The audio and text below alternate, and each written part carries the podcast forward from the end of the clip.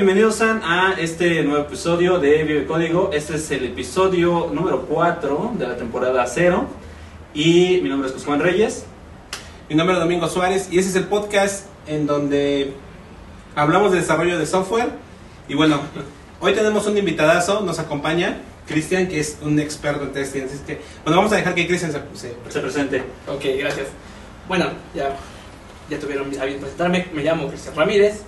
¿Qué hago? Soy arquitecto de pruebas en Certum. Mi experiencia que he hecho, pues he trabajado desde bancos hasta motores de búsqueda. eh, aunque no lo crean, también trabajé un tiempo en, la empresa, en empresas de la construcción, en obra, con botas y casco, y me estaban viendo. Sí, Suele pasar. Sí. pruebas de estrés. pruebas de estrés, exacto. Sí, de hecho algo, algo así, algo así hacía, hacía instrumentación hidrometeorológica, instrumentación virtual y veíamos cómo... O sea, estudiaste arquitectura. no, estudié ingeniería en computación. Bueno, de Ah. hecho estudié muchas cosas. Ah, ok.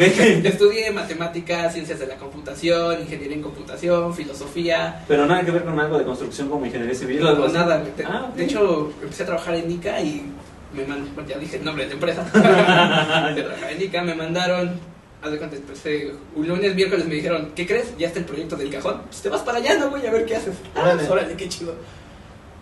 Vale. Entonces me puse a trabajar ahí en ICA y pues me puse a hacer instrumentación y ese tipo de cosas. Un poco de telecomunicaciones y demás.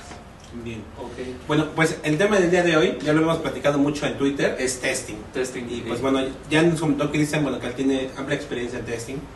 Y es una disciplina un tanto difícil a veces, ¿no? Y mal entendida en la industria y a veces desatendida, ¿no? Entonces, creemos que sí es muy importante eh, te- contar con tu experiencia, la que nos vas a platicar el día de hoy. ¿Por dónde empezamos testing? Porque es un... Antes de empezar testing, pues hay que empezar con Ah, otra cosa, de ¿no? veras. Primero, lo primero. Sí, hay que empezar con otra cosa. Pues primero, este, está. Ah, ¿Eh? Salud. Salud. Salud, porque si no- sigue haciendo mucho calor.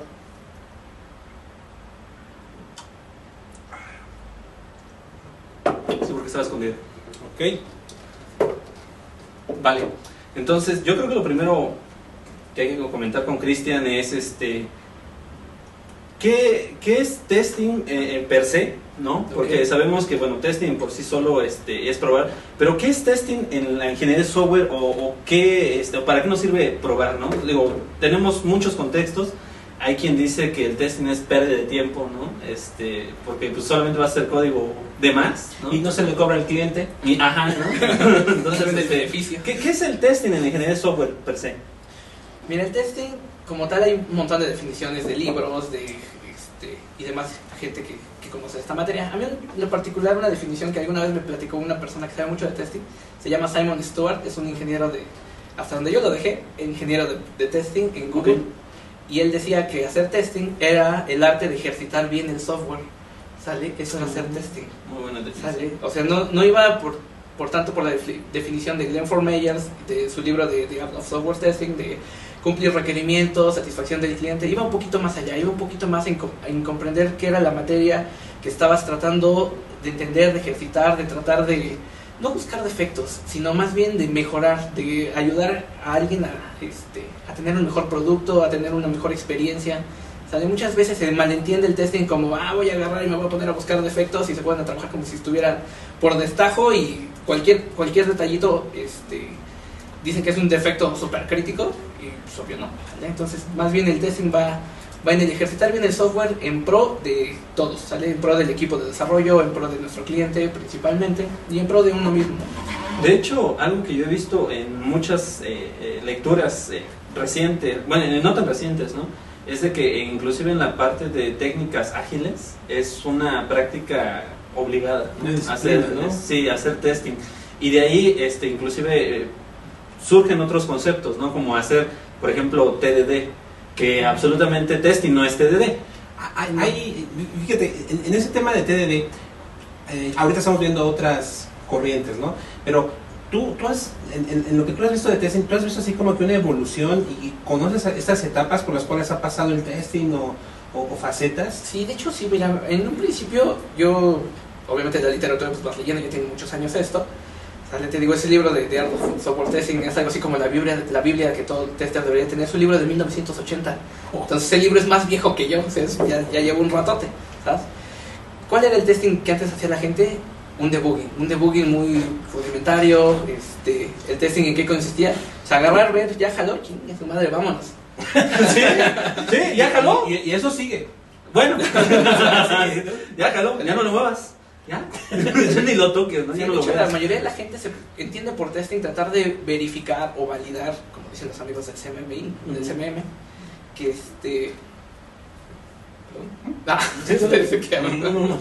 Ok, este, que haga lo que tiene que hacer, pero muchas veces se olvidan de que hay que también revisar que no haga lo que no tiene que hacer la- el software, ¿vale? Por Esos ejemplo. Son tipos de cosas que la gente no toma muy, muy en cuenta.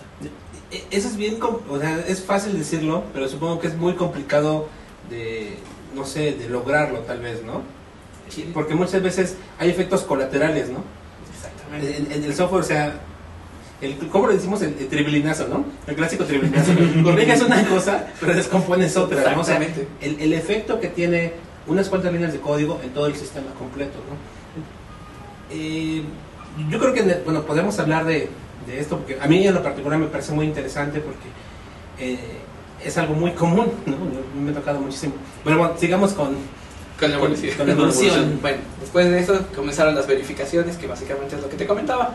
Agarraba a la gente y veía mi programa tiene que hacer sumas y sumaba, pero nunca veían, por ejemplo, qué pasa cuando empiezo a sumar números negativos, o si, o si mi programa es una calculadora, este, agarra, suma, multiplica y divide, pues ya estuvo, ¿no?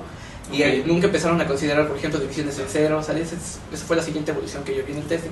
Y bueno, hoy día ya hay técnicas un poco más, más avanzadas, ya tenemos lo que es TDD como este elemento de desarrollo. Algunos otros elementos de desarrollo que han tomado el testing, por ejemplo el BDD, es muy socorrido para lo que son pruebas de aceptación de usuario, porque traducir los tests en historias en, en español común y corriente es muy padre para los usuarios porque lo ven y están viendo exactamente sus pasitos, cómo se van ejecutando y dicen, órale, qué Lo que padre". quieren, ¿no? Exactamente, O sea- yo quería eso. Que muchas veces eso es lo que lo que falta en los equipos, ¿no? Comunicación. Agarra, se dedican a sacar requerimientos y pues, sale, ahí te ves, me voy, me encierro seis meses en mi oficina, empiezo a desarrollar. Y Seis ya- meses es un buen tiempo, ¿eh? Sí. Seis meses es un tiempo muy optimista porque son hasta dos años. O sea, Exactamente. En que el cliente ni siquiera va viendo Nada. Nada. Nada. Ya cuando le dicen, no, es que yo no te pedí esto. Aquí dice, no, es que tú no me entendiste esto, o yo pensé que tú traías el contexto de todo el negocio. Es una muy, por eso, a mi parecer, BDD es una muy buena herramienta para hacer pruebas de aceptación de usuario. Tanto desarrolladores como testers pueden ocupar esas historias, unos para generar este, test unitarios y otros para generar test de aceptación. ¿vale? Esa sería una. Y bueno, ya hoy día ya hay técnicas más avanzadas. Lo, tenemos, por ejemplo, el test basado en modelos, que de hecho ayer estaba leyendo en InfoQ un, un artículo que unos amigos en Holanda ya desarrollaron un algoritmo un poco más elaborado y básicamente ya están llegando a lo que todos queremos, automatizar al 100% de las pruebas, se generan solitas las pruebas, este, los escenarios, Wow. casos de prueba y demás. De hecho ya es una corriente que va muy avanzada en México, pues obvio, muy poquita gente lo conoce, de hecho es un movimiento que yo he visto más que se está dando en Europa, en la Universidad de Finlandia en Temper, se llama la universidad, Ujú. ellos tienen un proyecto open source que te dan chance de, este, de que vayas viendo sus avances y ya es testing basado en modelos. ¿Cómo se llama el, el- el- la herramienta de, de pruebas? Este, es un... Bueno, no es un, ¿Es un marco de trabajo? Es un marco de trabajo. Ok. Se llama Model Based Testing. Ok, entonces por aquí va a aparecer. ¿Sí? Model Basic Testing. Acá abajo. Ah, no sé porque lo pongo abajo. Ah. Sí, de hecho, y lo pueden checar en, en InfoQ, ahí está una nota. Y luego les paso si quieren la liga de los amigos de, de Finlandia, del Temper, ¿Vale? que han hecho ya un poco de este ejercicio y ya es algo más de avanzada. Hay otros más que este, también son finlandeses. Son los amigos que han ido un poquito más lejos, sobre todo que es para probar iPads. De hecho, es un este, Mm. iPads, iPhones y demás. Es una petición expresa de la gente de Apple. Desarrollaron un robot que esta- estaban hartos de que querían ver sus pruebas automatizadas, pero a veces no les funcionaba. Entonces el robot agarra y literal va- le va picando. Claro, es que... Exactamente, la experiencia de usuario es muy difícil de probar. Entonces lo que hacen es con el robot y hay alguien que está supervisando eso. Se supone que la Y idea no se gasta los dedos. Exactamente, no, se supone que es para que no haya este desviaciones por alguna otra cosa, de que la Mm. gente es muy curiosa, a- a, este, afirman ellos. Entonces, si ven otro icono que no es el que les corresponde, lo apachurran o le jalan a otra velocidad, no sé, entonces nada más hay alguien que está revisando la experiencia de usuario, pero le está apachurrando un botoncito. También les pasó la liga y ven el prototipo de esa. Vale. Ok. Desarrollo. A- Ahora, bueno, aquí viene algo, hay algo de lo que ya has venido comentando, ¿no? Este, que es precisamente algo de las características de las pruebas y que es muy importante, ¿no? Ahorita lo acabas de mencionar una es de que las pruebas deben de ser automatizadas, ¿no? O sea, las pruebas eh, deben de, de- de ejecutarse por sí solas, ¿no?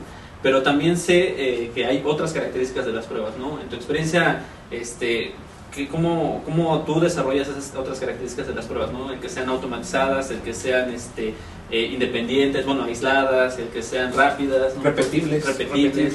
¿no? De hecho, yo creo que ya mencionaron todas. pero son tú- de, tú- tú son de cómo la gran mayoría. Muchas de las... Nosotros tenemos mucha sinergia con el equipo de desarrollo, ¿sale? Todo tratamos de que vaya su diseño de ellos y su desarrollo muy orientado a lo que es el testability, básicamente lo que sería la capacidad de un software de ser probado. Ok. ¿sale? Van desde cosas tan triviales como, por ejemplo, un proyecto web, el que tengan identificadores, este, todos los elementos tengan un identificador Todos único, que sea repetible, que siempre sea el mismo, que no sean dinámicos, que no esté apareciendo otro distinto cada vez, por ejemplo. Por ejemplo, el testability tiene un... La heurística del, testa- del testability dice algo bien, bien bonito, que dice, no se puede probar aquello que no se puede ver. ¿sale? Entonces, lo que, de ahí podemos sacar algo y le podemos decir a, a los desarrolladores, genérame el log con la mayor cantidad de información posible, aviéntame la mayor cantidad de mensajes, ayúdame a generar un perfil que me esté aventando la información que yo necesito estar revisando. Por ejemplo, los elementos de CAPTCHA es muy complicado automatizar, pero la Por mayoría de las bibliotecas, por ejemplo, este, el reCAPTCHA tiene una opción para setear un valor que- y que siempre es el mismo. Entonces, por Mm. ejemplo, el CAPTCHA pues no, no tienes nada que probar, pues ya está más que probado el reCAPTCHA. Entonces, que esté apareciendo el mismo valor cuando estás haciendo las pruebas en ese perfil, pues es, es de mucha ayuda de este lado. Al equipo de desarrollo nada le cuesta y pues todos salimos ganando, ¿no? El que sean independientes, pues también hay que tener un poquito de, este, básicamente, de imaginación.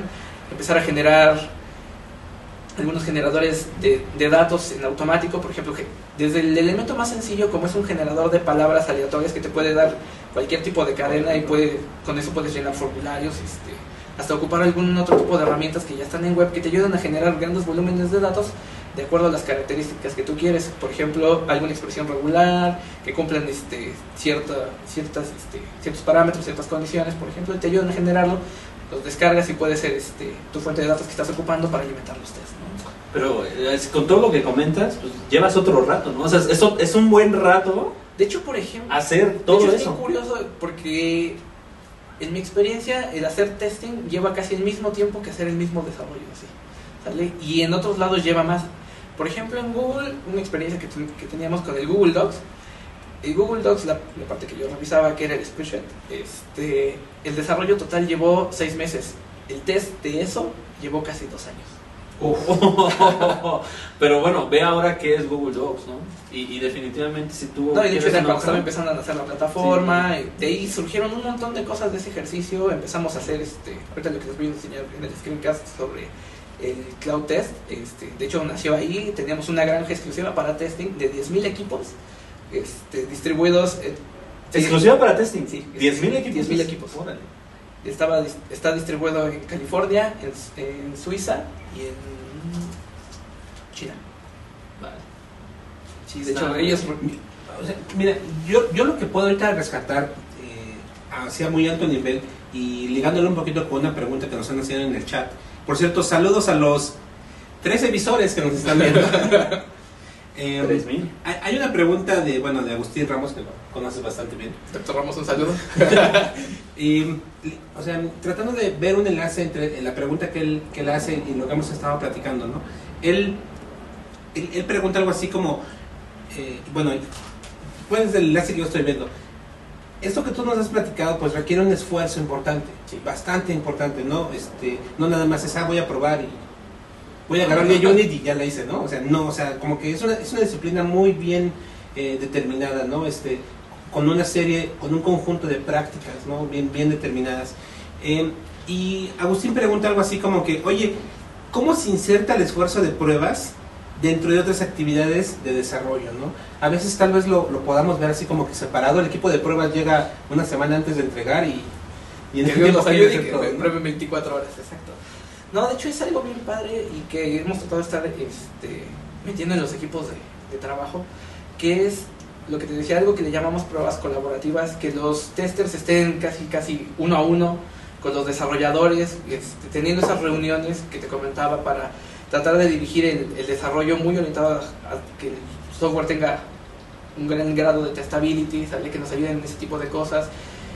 Los tiempos de tratar de, acordar tiempos de respuesta, ¿sale? Es- estar involucrados desde el principio es bien importante, ¿sale? porque en general en México, bueno, digo en México porque he visto que eso pasa en México, pasa lo que comentas, todo el mundo desarrolla ahora de dos años 20 monos encerrados en un cuarto y agarran y se avientan un proyectote. Híjole, ¿qué crees? Ya viene la fecha de entrega, pues ya aviéntate otros 20 monos a probar eso en 15 días, ¿sale? Obviamente pues el esfuerzo no es equiparable, se desarrolló en dos años, pues no esperes que lo prueben en 15 días o en una semana. Entonces es bien importante tratar de, de hacer esto desde el principio. ¿Cómo irlo metiendo? Pues desde las etapas de los requerimientos, desde la etapa de análisis, ir platicando, ir viendo las necesidades también de testing.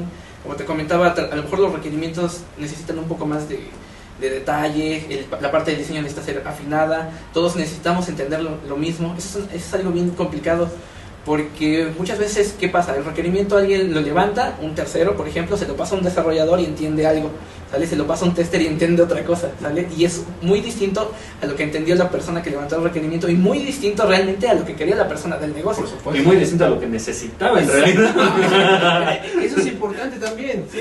a lo que necesitaba. Sí, de hecho, también, por ejemplo, eh, por eso salió parte, como parte de las técnicas ágiles, el hecho de hacer testing y así como converger la idea de todos.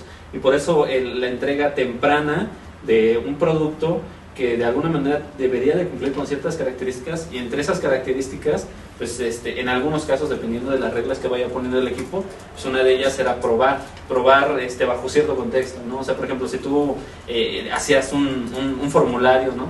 Debía de existir una prueba que, que estuviera este, checando que el formulario funcionara, por ejemplo, ¿no?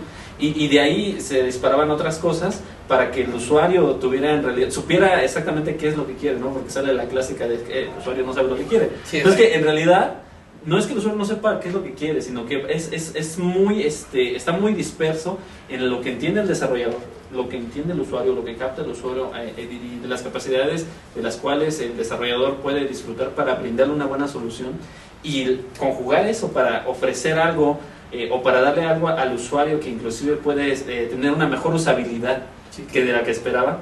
Este, en las pruebas definitivamente es donde creo que se ve esa, e- e- esa característica ¿no? o esas habilidades tanto del desarrollador como del usuario. Y, y- y fíjate que, eh, igual, tratando de seguir las preguntas que nos han ponido en el chat, eh, de nuevo a cuenta Agustín nos pregunta, está haciendo muy buenas preguntas Agustín. Eh, bueno, de hecho las únicas. No, no, no, ahí, ahí tienes más. Y ahorita yo tengo otra sí, es un gran interesante eso del testing. Ya. ¿Sí? Eh, precisamente ahorita que comentabas, ¿no? Eh, las habilidades de quien hace pruebas, ¿no? Y, y Agustín dice algo así como, ¿cuál es la formación idónea de un ingeniero de pruebas, ¿no? Debe, y esa es una parte de la pregunta. Y la otra parte de la pregunta es, ¿el que hace pruebas debe ser una persona distinta al que desarrolla? No, bueno, primero, eh, ¿cuál es- debería ser la formación? A mi parecer, la formación debería de ser, primero, tienes que haber sido desarrollador, ¿sale? Ok. Para entender cuál es la mecánica, cómo está funcionando todo, realmente cómo funcionan las tripas por atrás de algo, cómo entender un framework completo, cómo entender cómo trabaja el servidor de aplicaciones. Y una vez que ya entiendes todo eso, ya realmente ya estás capacitado a medias, porque todavía te falta la parte del negocio, para poder realizar la, la parte de las pruebas, ¿sale? Ya una, es como, como el dicho de las abuelitas, no puedes decirle a la chacha que haga algo si tú no sabes hacerlo. Por ejemplo. ¿Sale? Entonces yo, desde mi punto de vista, primero hay que ser desarrollador, un buen desarrollador, y posteriormente ya debes de ser un tester. ¿Sale? Y la otra pregunta era, Y que si puede ser el tester el mismo desarrollador. ¿no? sí, de hecho es una parte... Tendría que ser, ¿no? De hecho sí, tendría que, este... Pues sí tendría que estar muy ligado, a lo mejor no, no, no necesariamente el mismo, pero sí casi casi estar viendo qué parte está codificando, tratar de ayudarle este, a clarificar, modificar algunas cosas. Sí estar muy metido en esa parte. sí, sí, Mira, sí. mucha gente, a mí me ha tocado estar en algunos proyectos en los que eh, los, bueno, se piensa que dicen, ok, el que desarrolla ya está muy viciado con el proyecto y a lo mejor ya no piensa claramente y prueban el happy path y a lo mejor no prueba los escenarios alternativos o otras cosas diferentes, ¿no? Porque pues todo el día está viendo el IDE y las mismas pantallas que está programando todo el tiempo, ¿no? Tal vez la pregunta también puede ir por ese lado, ¿no? Que, que tal vez de cierta manera a veces es sano que alguien eh, diferente al pruebe ciertas cierto tipo de pruebas, ¿no? Porque hay varios tipos de pruebas. Yo más bien diría que le ayude, que le ayude a diseñar, como tú dices, a lo mejor el desarrollador ya no tiene la capacidad para ver algo un poquito más allá porque es su producto, es su hijito. O sea, al final de cuentas quieres que jale, que- no quieres que funcione. Necesitas a alguien que te ayude, oye, ya probaste esto, oye, ya diseñaste esto. Pero al final de cuentas yo creo que es muy importante la colaboración con el desarrollador porque él es el que conoce las tripas, él es el que conoce cómo está implementado, él es el que conoce las métricas de su código. ¿Sale? Entonces es bien importante esa parte. Testers sean buenos con los desarrolladores. Sí, es que de alguna manera, este, pues igual ahí viene la primera guerrita, ¿no? Sí. Tu cosa no jala. ¿Sí, no? Sí, sí, Y sí. todo, todo me truena, ¿no? Por ejemplo. No, y el tutómetro es muy... Pues realmente no, no te dice nada. Todo me truena que todo te truena. Ah, luego aparte es el reporte del error, ¿no? O sea, por ejemplo, este, citando a, a alguien, creo que fue Andrés, Andrés al final, el que dijo, un error en la aplicación es una prueba que no se corre. Es una prueba que no se escribió. Que, perdón, es prueba que no se escribió, ¿no? Entonces, este, igual llegas y le dices, es que pues, me truena, ¿no? O te reportan un error, no, pues aquí no funciona. Bueno, ok, pero ¿qué es no funciona? De no? hecho, por eso te digo, es la parte muy importante de la comunicación con el desarrollador. Ya también tienes más, un poco más de conocimiento de la aplicación y ya le dices exactamente qué no está funcionando, cómo lo reproduzca y le dices, oye, realmente nos faltó esto. Y es nos faltó, no es te faltó, porque te digo, tiene que... El enfoque que a mí me gusta del testing es, como te digo, pruebas colaborativas, uno a uno, casi casi mi hermano con una chela, los dos, tú desarrollas, yo te ayudo a empezar a probar, ¿sabes? entonces no, no dejarlo muy de lado. Realmente en México se tiene esa, esa idea, todos, todos los que yo he estado es eso, como tú dices, los desarrolladores, desarrolladores por un lado, testers del otro, y unos se quejan de los otros y viceversa, que estos no saben qué están probando porque no entienden el producto, estos no saben qué están desarrollando porque no entienden las necesidades del negocio, por ejemplo, ¿sale? entonces eso es muy, a mi gusto es algo de algo muy feo.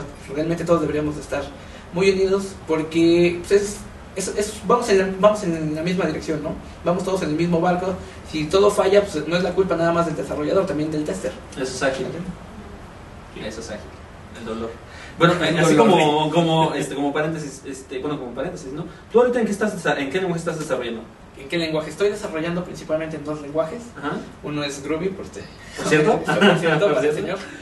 Groovy para lo que son ciertos tipos de pruebas en mente como financiera, no sabría cómo decir. Ok. Escribirla y en Python. En Python, ok. Ahí la- esa es una, una combinación muy, muy interesante. Y viene aquí una pregunta que no sé si la tienes tú, pero yo más o menos la recuerdo. Este, ¿Hasta dónde es bueno probar y hasta dónde es bueno no probar? Porque, digamos, de alguna manera tienes cosas obvias, ¿no? O sea, como que sabes que 2 más 2 siempre va a dar 4, a menos que pase algo extraordinario, ¿no? Pero, y de repente llega un punto en el que tienes unas pruebas extremas o pruebas algo que no necesariamente tiene que ser probado porque podrías haber invertido ese tiempo en otra cosa, ¿no? O sea, ¿hasta dónde es bueno probar y hasta dónde es bueno no probar? Mira, siendo muy riguroso, realmente tienes que probar todo. sí, definitivamente. todo, todo. Sí, o sea, Sale, siendo ahora. estricto es todo. Exactamente, todo. Así sea lo más tonto, Sí, tienes que probar todo. sí, eso es. Ahora, hay varias técnicas para que tú puedas delimitar qué probar. Muchas veces pasa lo que comentabas, se nos acaba el tiempo y híjole, ya no probamos esto, ya no probamos lo otro. Hay una técnica que se llama testing basada en riesgos, ¿sale? Que lo que haces es jerarquizar en base al riesgo que implica el no haber probado un elemento, Ok. ¿sale? Y entonces de esa forma ya puedes ir organizando todos tus tests. El en primer lugar, ejercitas todos aquellos que tengan el mayor riesgo para el negocio, para el cliente, para el proyecto y así sucesivamente, ¿no? Entonces, si te gana el tiempo, ya probaste lo más riesgoso, que es lo que más estás ejercitando, y dejas para el final la parte este, no tan importante. Algo como Pareto. Más o menos. Algo así. Es, funciona. sí, Funciona así. muy bien. Eh, eh, Oscar Reyes, saludos Ah, Oscar Reyes. Sí, de, son las Eh, preguntas. Él nos mandó su pliego petitorio. Ok. nos mandó así, mira, es un documento, mira. Ah, sí, es un documento, de hecho es un documento. Yo lo vi. Eh, él está Oscar, si no te contesto todas, te las respondo por correo. Un montón. Em, em, él, él tiene mucho interés en TDD, ¿no? Entonces, em, y, y eso también, bueno, Agustín también preguntó algunas cosas acerca de TDD y sobre BDD y sobre ATDD y varias cosas, ¿no? Em, entonces, bueno, em, Oscar pregunta, por ejemplo, es una pregunta interesante, yo la leí, me, me dije, órale. No tengo tanto conocimiento para responderla, pero vamos a tratar de, de ver qué sacamos de aquí, ¿no? Dice, ¿es verdad que el TDD provoca un derretimiento de la arquitectura en la tercera iteración? Mira, está complicada la pregunta. Y, y- y pone como referencia un, un- el, el blog de Cedric Beust. Entonces, este, supongo que ahí hace él referencia a ese, a ese punto. ¿no? Yo, no, yo, yo no he leído ese post, entonces por eso dije, "Ay". Ah, de hecho, bueno, si puedes leer el, el post, tantito el, el- su- el título de su, de su blog. Es del 2008. Tiene tres años. Es que se sacan unas preguntas. Es- ¿Te encuentras? Me pregunto. ¿no? Tiene que ver con Jack Nee. el, el principio este de los agilistas, ¿no? Pero sí, a mí es una pregunta, yo creo que está muy clavada y muy... Es la primera referencia que yo veo acerca de este tema, ¿no? En testing. Anteriormente no la había, no la había leído. Tendría que acabar de leer porque está complicado. Sí, Pero pues, igual me comprometo a respondérselo. Si quieres Vale. en vivo, si quieres vía correo, pero sí está. ok. ¿Por qué no te puedo dar algo así? Sí. Para que no se vea la venta. Sí, la siguiente pregunta sí, Muy es, buena, es, es un poquito más, es un poquito más. Esto- Está mejor así. No, si quieres, a ver, este, la, la No, no, no, dale tú porque yo la perdí. ¿Qué tanto se debe exagerar cuando se usa TDD? ¿Qué tanto? Ok. O- y- igual a lo mejor empezamos porque es TDD, ¿no? Ok. Primero, ¿qué es TDD? ¿Qué es TDD? TDD es una práctica realmente que es el fundamento del desarrollo ágil. sale del Extreme Programming, que es empezar primero con las pruebas, ¿sale? Antes que, que tires una línea de código, generas las pruebas unitarias para que posteriormente generes el código que te ayuda a pasar ese tipo de pruebas. Una vez que lo generas, y ya jaló, pues ahora sí, a refactorizar hasta que quede bonito, ¿no? Entonces, eso es un, TDD a, grosso modo. ¿Qué tanto se debe de exagerar? Híjole, pues no ser muy exagerado porque si no, no realmente... Hay mucha gente que abusa del TDD que es muy purista con respecto a este tipo de, de práctica, exacto.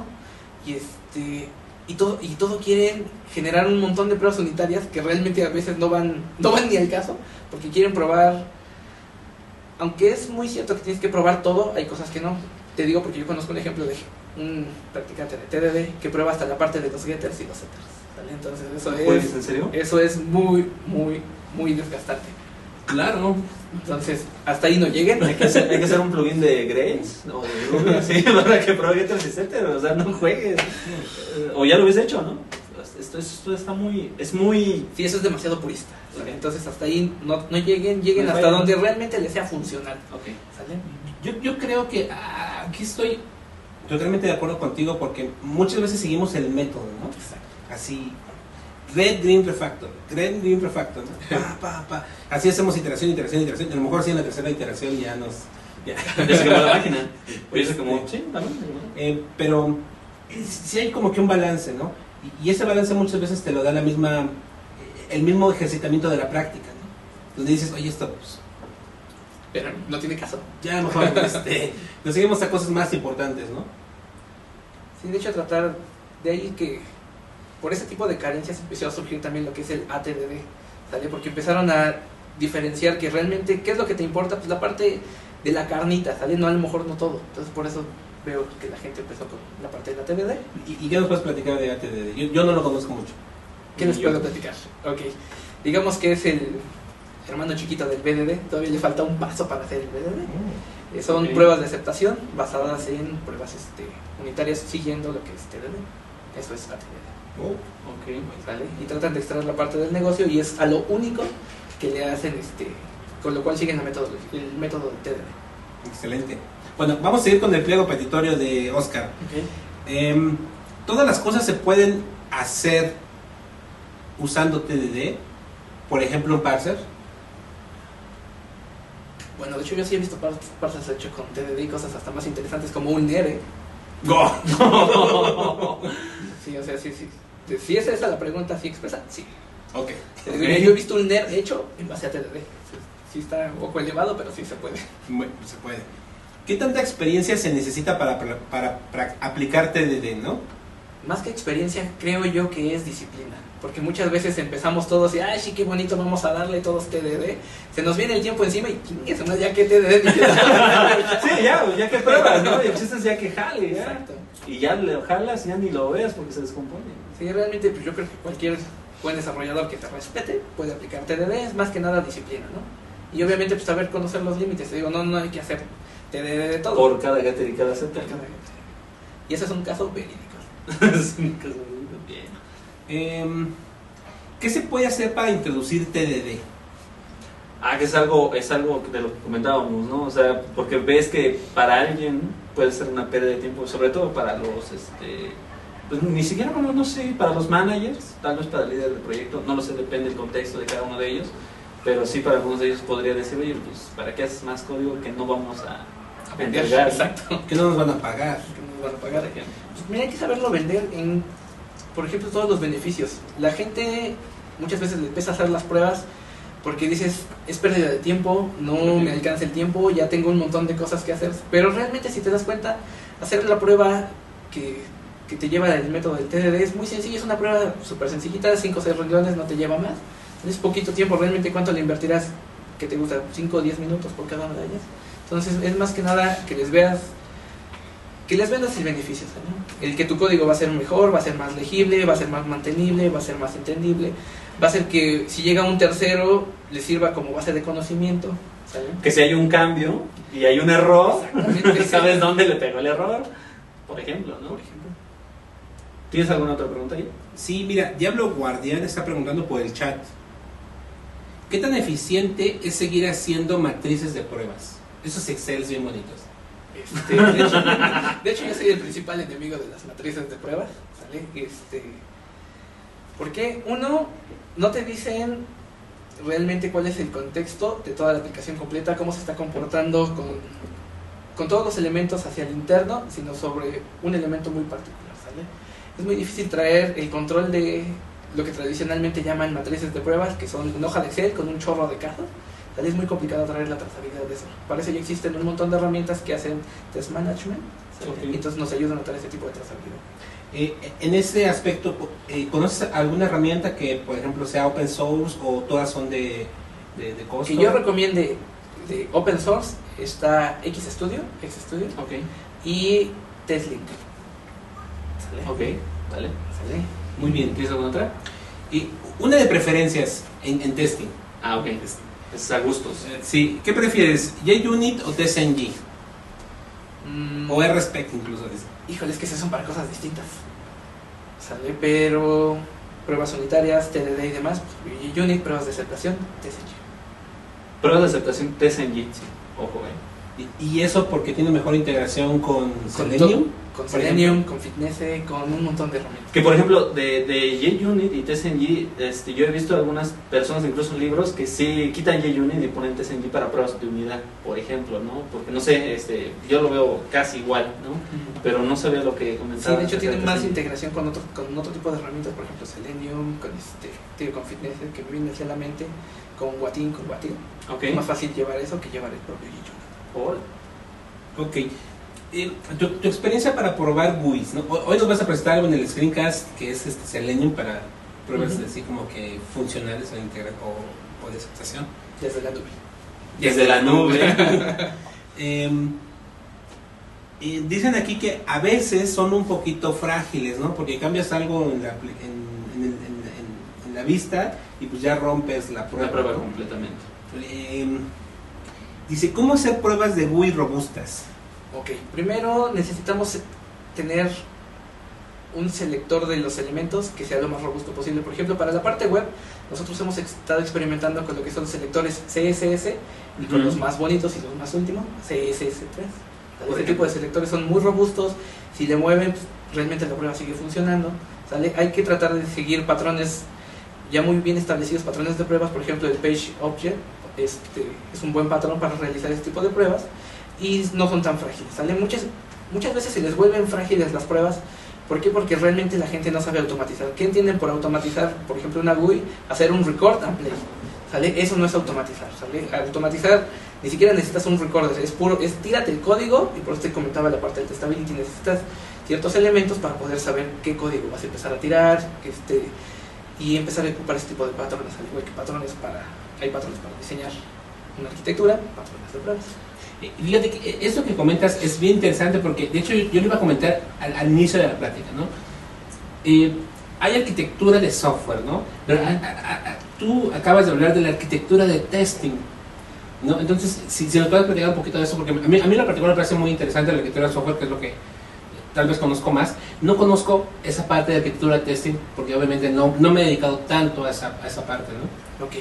Bueno, como arquitecto de testing, básicamente te dedicas a, a diseñar la solución en su, en su conjunto, ¿sale? Desde seleccionar la herramienta correcta, porque ese es uno de los principales errores que tiene la gente cuando hace testing automatizado. Piensan que su herramienta prueba todo, ¿sale? Entonces, sí, de verdad. O sea, me ha pasado muchas veces con muchos clientes que agarran y se compran la super suite de pruebas. Y dicen, no, es que esa te prueba todo. El que me lo vendió me dijo, prueba todo. Todo. Entonces, prueba todo. ¿sale? Yo le creo. ¿no? Yo le creo. Me costó una lana, pues yo le creo. No, y son carísimas. ¿Sale? Entonces, este, esa es la primera. Saber elegir bien la herramienta basado en la tecnología que ocupa, la plataforma, arquitectura y demás. ¿Sale? Esa es una de las primeras tareas. Otra es empezar a dividir el proyecto en los elementos necesarios, empezar a hacer la división de las capas, empezar a delegar los realmente cuáles son las necesidades del equipo de testing, como te comentaba. Tener esa sinergia con el equipo de desarrollo para orientar el desarrollo más hacia los elementos de testability. ¿Sale? Esa es la parte que hace un arquitecto. Arquitectura de pruebas. Un rol muy importante. Sí, es la calidad de tu software. Ah, bueno, ahori- ahorita como paréntesis, ahorita que comentaste esto de las pruebas frágiles para las GUIs, este, bueno, de lo que preguntaban acerca de pruebas frágiles para GUIs y que tú comentaste acerca de los selectores, precisamente el, en el episodio pasado tuvimos a alguien que nos estuvo hablando de estándares web, ¿no? Por ejemplo, y que nos remarcó mucho la importancia de hacer esa separación entre un CSS, ¿no? Un HTML y un JS, y, y definitivamente creo que va muy, muy ligado el, el uso precisamente de estándares web para hacer este, pruebas, por ejemplo, en las GUIs, porque los selectores CSS son muy poderosos. Son muy poderosos, son súper robustos y realmente son bien entendibles. Tú lo Sí. ves y dices, ah, es esto. Sí. Es así clarísimo. No, sí. Sí, No, sí. sí, sí. muy No, es que sí. Es que ya, ya estaba viajando con otros selectores. No, ejemplo, por ejemplo. los nuevos de este CS3 te dice primer elemento, pues, chinga, pues, ¿cuál es el primer elemento? Por ejemplo, ¿no? Así de sencillo. Así de Sí. sencillo, exacto. Eso es lo que los hace más robustos. Por eso necesitas una buena estrategia de identificación de elementos. También, también se puede aplicar este para GUIs de interfaces en escritorio, por ejemplo. o sea, también hay algún otro tipo de selectores. De hecho, hay unos amigos de una empresa que se llama Ranox que hacen algo bien bonito. Todavía no entiendo cómo trabaja, pero el screen completo de un escritorio lo traducen a un expat y un tipo DOM con el cual puedes ocupar Ok. selectores. Sí. Selectores CSS. Dije, órale. Sí, porque por ejemplo, si lo tienes en algo así como tipo expat, este, y lo tienes a través de, Pues consultas. ya, ya, sí, ya lo puedes consultar a través de nodos y todo esto. Este, sí, ya teniéndolo así, ya puedes hacer muchas cosas, ¿no? Pero mientras el paso del de esto al documento, al expat. Sí, sí, Eso de hacer- eso de Eso es lo interesante. De, de hecho, eso es lo interesante. Yo tenido varias veces, este, les he preguntado, pero pues no me quieren decir cómo hacen. No, pues, esa es la magia. Esa es la magia. Hoy hay un invitado. ¿Hay preguntas del invitado? No, parece que no. ¿No? El camarógrafo- Se quedó con el ojo cuadrado nada más. Pues nada Sí. más. Ok. Ya vamos a tener audiencia. ¡Ah! No, no, no, no es cierto, no, porque si no, al rato que La siguiente streaming, que la grabamos en audiencia. el Hardware. Oye, Ah, ah, sí, sí, no, de hecho, bueno, de hecho, la idea inicial era grabar bar. en, en un lugar, algo así como un hard rock, en un bar. en un bar, pero pues ni modo, ¿no? La, vamos a poner aquí el nombre del Twitter de quien nos trajo la botana, para que nos patrocinó la botana. Oye, ¿tienes este, algo más? Porque igual ya vamos este, con Nos tiempo. están preguntando que si hacemos Build Driven Development. Claro, Claro que sí. Yo ya acabé. ¿Tienes algo más? No, pues te falta. eh, eh, y Lennon Saludos a Shimokawa, Lennon y Shimokawa. Que si podemos hacer TDD con JavaScript. Saludos a Perú. TDD con JavaScript. Yo no lo he visto, pero realmente no creo que haya ningún inconveniente. Sí, es, un método. Hay un framework JavaScript para hacer este testing, pero... De hecho, eh, Ciedrix, saludos Ciedrix, este, Daniel Zavala, él nos acompañaron la última vez al, al Hacker Garden y estaba haciendo una librería de acceso a Mongo, no, Mongo no, A Coach. Coach TV, Ajá. y nos enseñó que podía hacer BDD con JavaScript. Entonces, Porque dice, no, bueno. ¿dónde empiezo? Y aquí yo me quedé, ay, güey, BDD con, con JavaScript. Con JavaScript. No, obviamente no. Bueno, pero seguramente se puede, ¿no? Si si se puede hacer BDD, pero este era para el lado del servidor, porque él lo hace con Node. Que son como que, sí, sí hay cosas diferentes, ¿no? Em, ¿Qué más? No, te lo comento porque ya vamos cortos de tiempo. Aparte hay que hacer un anuncio. Ok, ah, sí, el anuncio Y interesante. falta el screencast. Em, Iván, yo, yo creo que vamos a acabar con la de Iván, porque Sí, ya, es que es, que, es, que es lo que te decía, ¿no? Nos Estamos, extiende. estamos así, ya, de repente ya nos extendemos y aquí nos podemos estar todo el rato. ¿no? Ok, se pueden hacer buenas pruebas sin saber programar o primero se tiene que ser un clean coder. No, yo creo, desde mi muy particular punto de vista, que para hacer buenas pruebas, como te decía, tienes que ser primero un desarrollador. O sea, es muy mala la práctica que tienen la mayoría de las empresas de, de consultoría y de desarrollo, que agarran y que, a quién ponen como tester, pues al güey que acaba de recibir becario, exacto, al becario. Al fin y al cabo solamente le va a ir a picar. ¿sale? Entonces creo yo que sí debes de saber programar Y a un en- buen nivel. Y, y aquí el concepto de clean coder que promueve mucho el tío Bob. Ah, ok. Ah, Bueno, bueno, El tío en. México y este, sí es importante, obviamente, saber programar y ser muy disciplinado ¿no? en, en la práctica de, de escribir código. Muy bien, eh, pues... Yo creo que le paramos ahí. Sí, le paramos ahí. Sí. Tuvimos un top de 15 viewers en el stream. No, pues espérate, porque todavía este, falta hacer otras cosas por ahí para que esto levante, ¿no? Muy bien. Pero bueno, vamos a cerrar ya. Primero voy a cerrar con acá un pequeño obsequio para Chris. Eh, en realidad, este, esto es, digo, ya espero que se vuelva parte de, de Vive Código. Te queremos hacer entrega de un par de playeras de la comunidad. Esta es la de grails.org.mx, la veo por acá. La muestro por acá. Ah, ahí se ve, sí, ahí se ve, se ve por allá. ¿no? Entonces, es- esta es una. Y la otra, pues igual, como sabemos de que de- tú vas apegado con esto y quién no, ¿no? Este, esta es la playera de la comunidad de artesanos de software, ¿no? La muestro por acá, la muestro por acá, ahí se ve, ahí se ve, cómo no. Entonces, este, digo, Bonito y muchas gracias por No, habernos acompañado. por la invitación. De verdad es bastante interesante todo esto porque la parte de testing para nosotros es muy importante, aunque a veces se nos barren muchas cosas, como a todos, ¿no? Pero, este, híjole, cuando nosotros hemos hecho aplicaciones y, y en muchas ocasiones expresamos eh, cómo desarrollar software, remarcamos mucho la importancia de hacer testing, ¿no? En los contextos en los cuales nosotros hemos estado, ¿no? Pero sabemos que hay muchas más cosas, muchos tipos de pruebas, muchísimos tipos de pruebas, incluso unos que yo no conozco ni he visto. Este, pero este, creo que este es un tema bastante, bastante importante y que le da al software la calidad de un buen producto. ¿no? Sí, de hecho sí es lo que comentas. Igual, si quieren, nos platicamos. Hay este, para el, para el ambiente automotriz es súper interesante. Podremos platicar de eso. Un for Dummies, así de los chavos. No, de hecho, fíjate, bueno, la presentación, estuve, estuve este, dando una conferencia en Alemania el mes pasado. Oh. Es, ok, este, no, de hecho ahí conocí personas que trabajan en Audi y me estaban enseñando cómo hacen el test de ellos. De hecho, las, las personas que hacen mejor testing en el mundo son los de Audi y, se- y seguidos por una empresa que hace este, armamento en China. O sea, nadie, nadie- nadie que desarrolla software. No, pues sí tiene que ser buen, estar bien probado, ¿no? Porque pues... sí, ¿Ves? ¿no? Las dos tienen una característica, ¿no? Son unas balas. Sí. La verdad. Sí, y ninguna de ellas su core es hacer software, ¿sale? Seguro. Así como, imagínate, yo creo que se va a venir algo así como en algún momento fue Kanban, este, para la generación, bueno, para la parte automotriz en Japón, ¿no?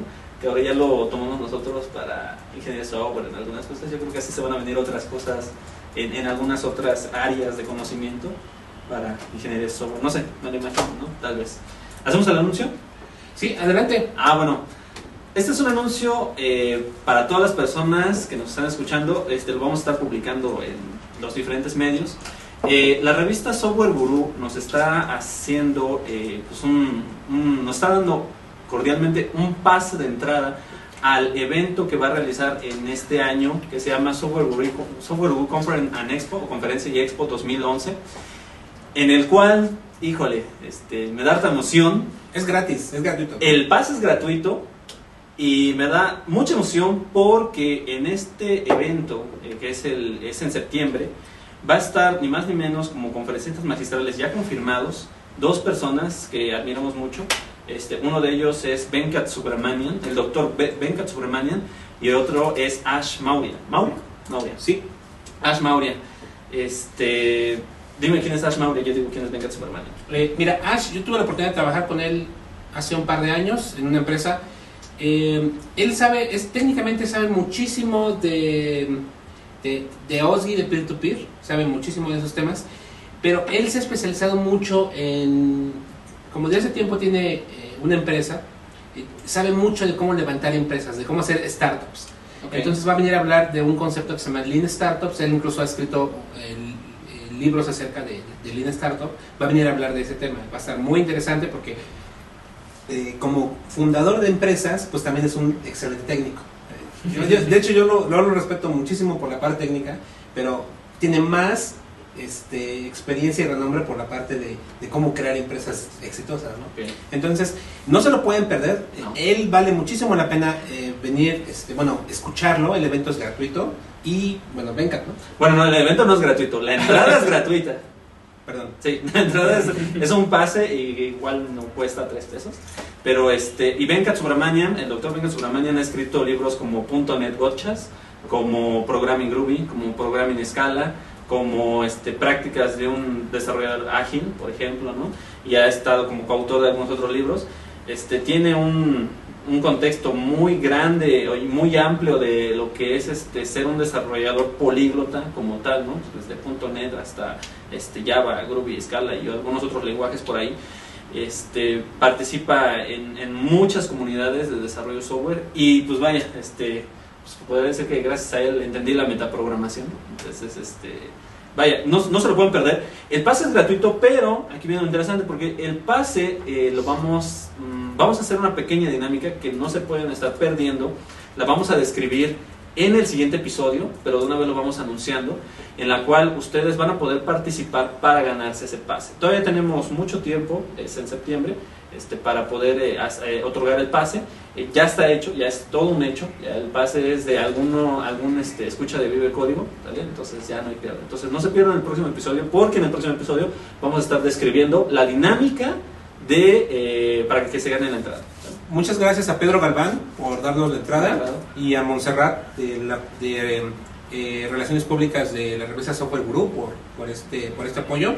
Y pues bueno, eh, pues a darle, ¿no? O sea, darle, sale pues. Vamos a entrar con el código y sin más más, muchas gracias por habernos visto y escuchado. Nos vemos en el siguiente.